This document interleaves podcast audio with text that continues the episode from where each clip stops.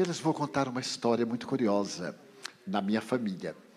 Eu tive uma irmã que odiava meu pai. E meu pai odiava a filha. Era recíproco. Mas a minha irmã me tinha muito carinho. E muitas vezes nós conversávamos, eu nunca abordava a questão. Era muito jovem, não era espírita ainda. Eu devia estar com 17 anos. E certo dia, ela me disse assim: Seu pai. Eu disse, mas nosso pai. Ele disse, não, seu pai é um canalha. Eu disse, mas como você sabe? Você o acompanha, a rua? Não, eu sei porque eu conheço. Eu disse, mas conhece de onde? Ela disse, não sei. Mas sei que é um criminoso. Eu odeio seu pai. Eu digo, tenha paciência.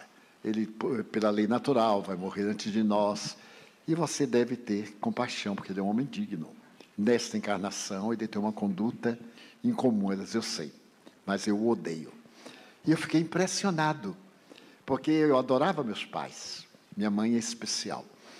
E certo dia, dois meses ou três depois, eu estava de ônibus com meu pai e ele olhou para mim inesperadamente e disse assim: Meu filho, a sua irmã me odeia, não é verdade? Eu disse: É sim, senhor.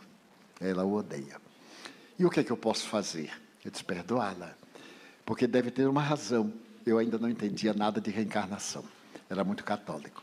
Deve ter uma razão. Porque Deus programa tudo dentro de leis que às vezes nos escapam. Então eu percebi que ele estava chorando. Mudei de conversa. No dia seguinte, eu estava com ela em casa, quando ela disse: Seu pai está vindo aí. Ela captava o pensamento de meu pai a um quilômetro de distância. Era uma coisa incrível. Então ela disse: Eu vou sair. Porque, embora morando na mesma casa, os dois nunca se encontravam no corredor, na sala, no refeitório já eram todos adultos. Ela já era adulta, tinha mais de 30 anos. Muito bem. Passaram-se os anos, eu me tornei espírita e percebi esse drama tinha razões espirituais, tinha causa no passado. Quando eu trouxe a minha família para morar comigo em Salvador, porque eu sou do interior, sou de Feira de Santana, vieram meus pais e ela. E certo dia ela me disse: Di, à luz do Espiritismo, por que, é que eu odeio tanto este homem? Eu disse, porque ele agiu mal com você. Você, minha mãe e ele são um triângulo amoroso. E você foi ludibriada nos seus sentimentos de mulher. Ele traiu a esposa, que é minha mãe. E você foi a pessoa que o atraiu e, por fim, lhe abandonou. Deixando em você a amargura. Você veio agora como filha para sublimar o amor. Ela me ouvia muito, eu tinha muita paciência, porque também gostava muito de minha irmã. Passaram-se os anos, os meus pais envelheceram, e ela também. E eu convidei meus pais para ir morar conosco na mansão do caminho. Primeiro levei meu pai para acabar a área de conflito em casa.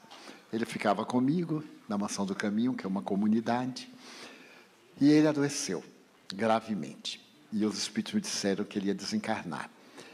Então eu fui à casa em que estava minha mãe e disse à minha irmã: vale a pena você ir falar com nosso pai.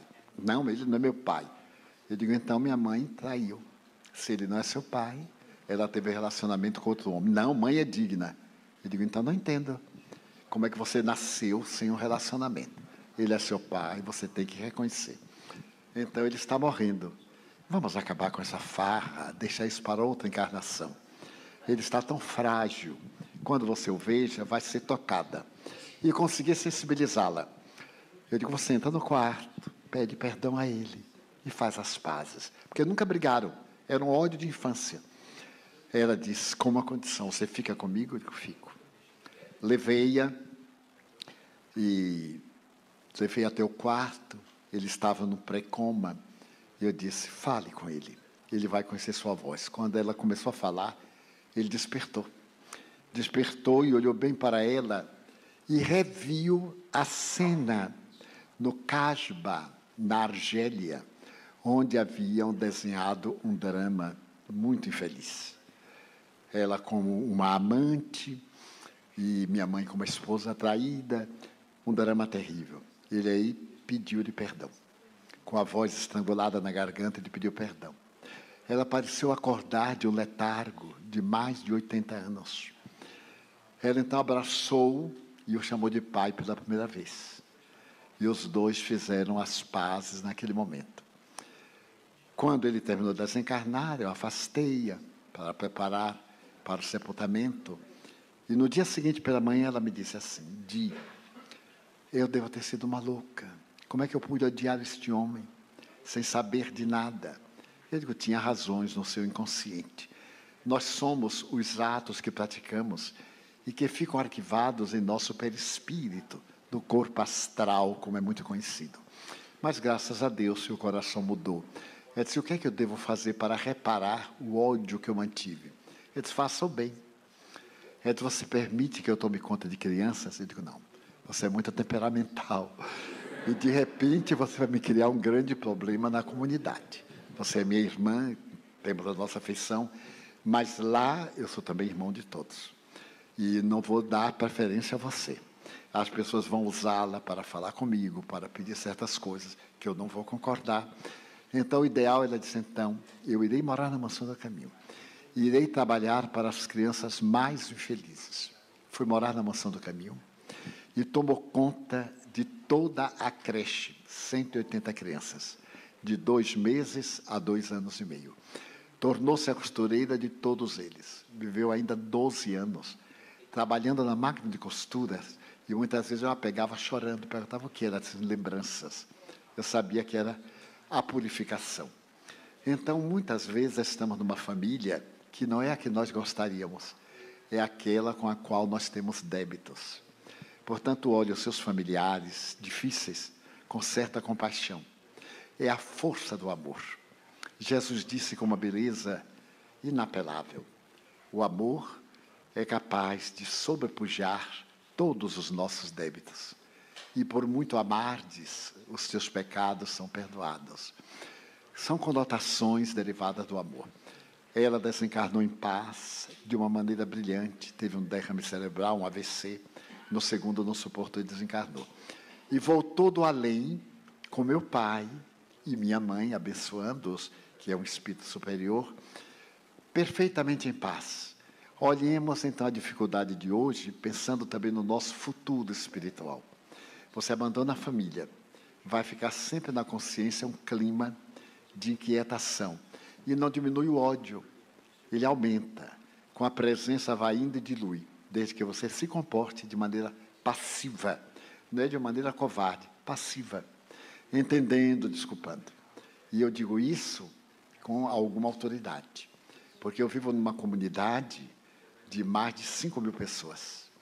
Somente os nossos voluntários são 400.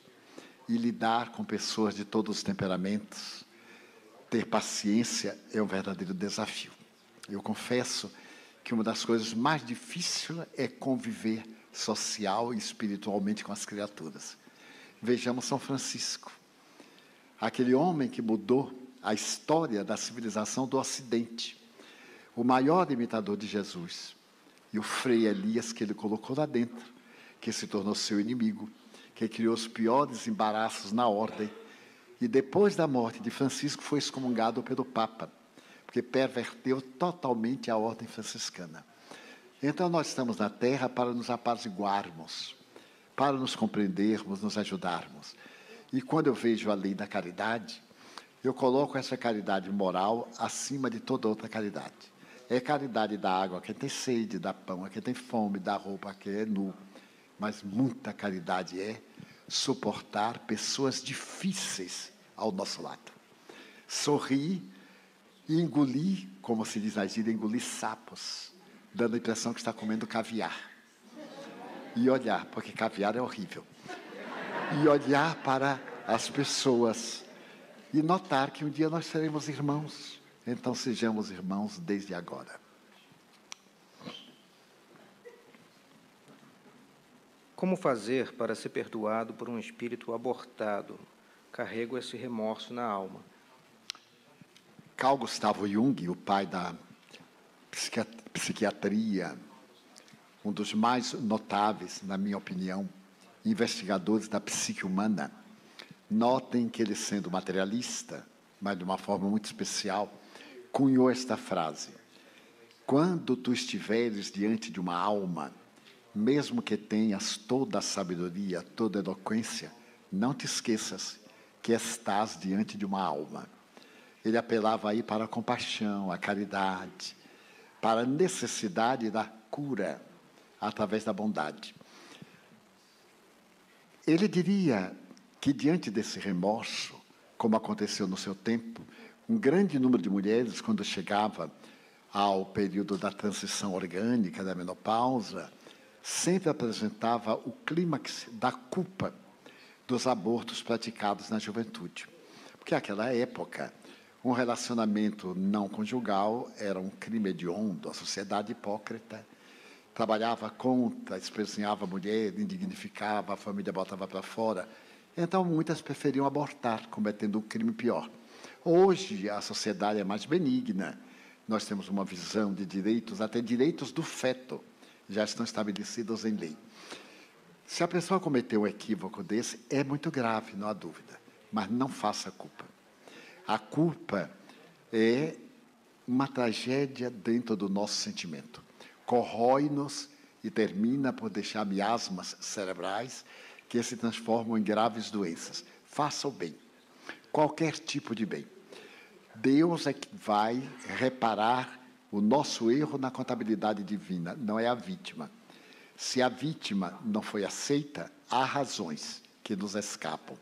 Mas reabilite-se. Depois de um mal, vamos supor que valha 10 mil pontos negativos. E determinadas ações têm também um quantum.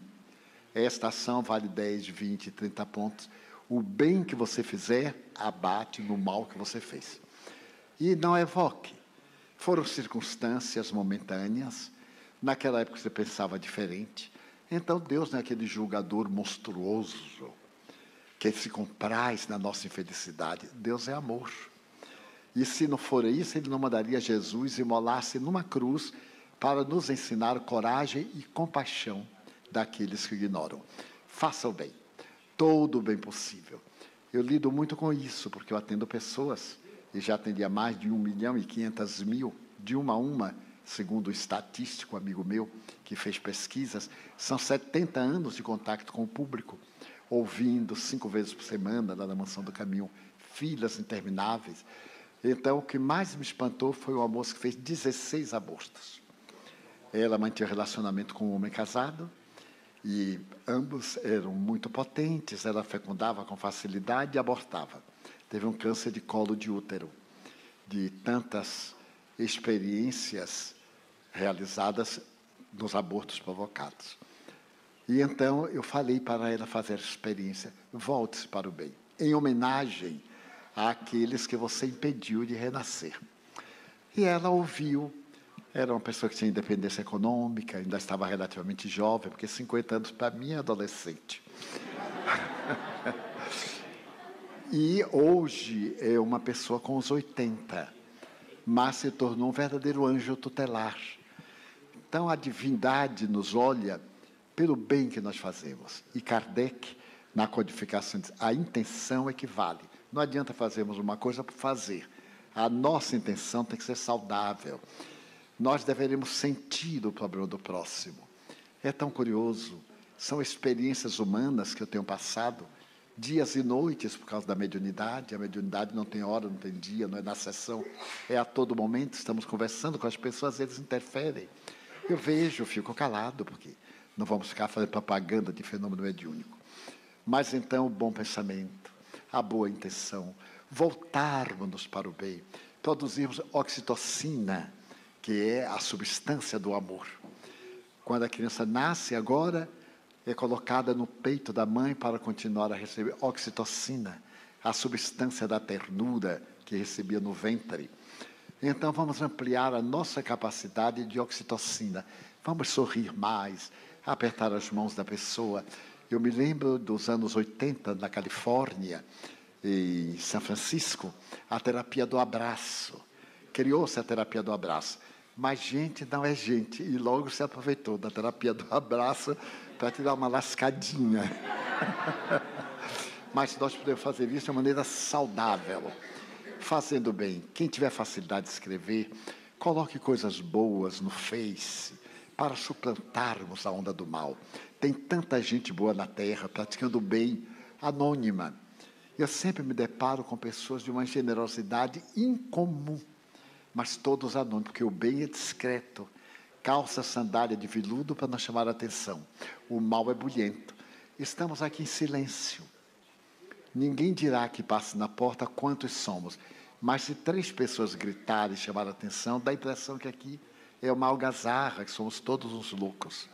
Daí continuemos na prática do bem e transformemos aquele momento infeliz numa oportunidade redentora, sem culpa.